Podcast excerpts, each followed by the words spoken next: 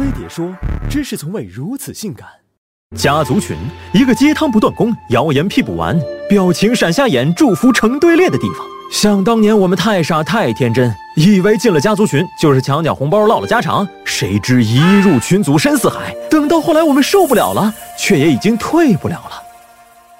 安静的家族群都是相似的，热闹的家族群则各有各的不同。有的家族群消息从不间断，或是上演着老年表情包的斗图大战，或是正流行分享深度好文名人名句，也可能在全天无休地进行着晒照接力。带节奏的往往都是长辈，审美处于不同次元的晚辈们是乖巧的大多数。面对长辈们的刷屏，他们最习惯的就是发送微笑的表情，并附上一连串的哈哈哈表示捧场。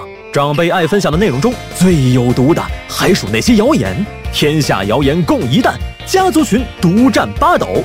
数据显示，国内有超过八成的中老年人每个月要转发五条以上的谣言。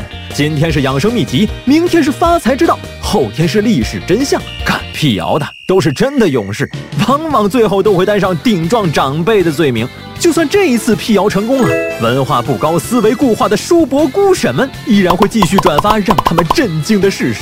最终，我们还是只能收起理性，他转任他转，我闭口不言。可就算你选择安静潜水，也躲不过长辈们有心找你互动。开始还只是帮我们家宝贝儿投个票吧，是亲戚就来帮我砍价。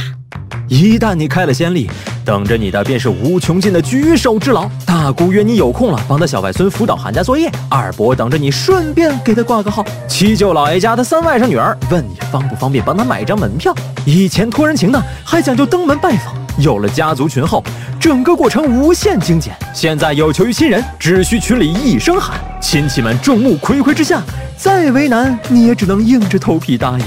真有事相托倒还罢了，怕就怕长辈们无事送问候。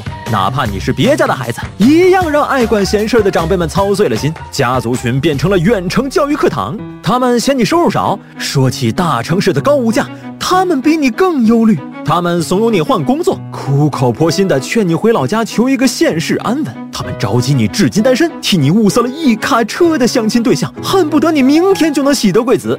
单点打击还不够，一个艾特所有人，其他长辈们便倾巢而出。过去只有在逢年过节时才能享受狂轰滥炸，如今在家族群里，随时随地都可能上演公开处刑。我们真的是心里苦，但是说不出。在家族群里，我们怼过，辩解过。生气过也无奈过，但还是没有狠心删除并退出，因为我们知道絮叨的言语背后藏着殷切的关怀。繁多的托付是出于信任，而刷屏是孤独的他们对于交流的渴望。有数据显示，截止到二零一七年，中国有近一亿的空巢老人，他们往往都是家族群里最活跃的积极分子。家族群帮我们缩短了距离，填补了思念。家族群像是一条风筝线，把我们与亲人们系于两头。有时候。它可能是牵绊，但没有他的牵引，我们便无法高飞。若是遇到了疾风骤雨，亲人会拉着线帮我们降落。分隔千里，也有落脚处暂时避一避。家族群里也有安慰的话语，也有宽心的鼓励。那里有相亲相爱，一家人。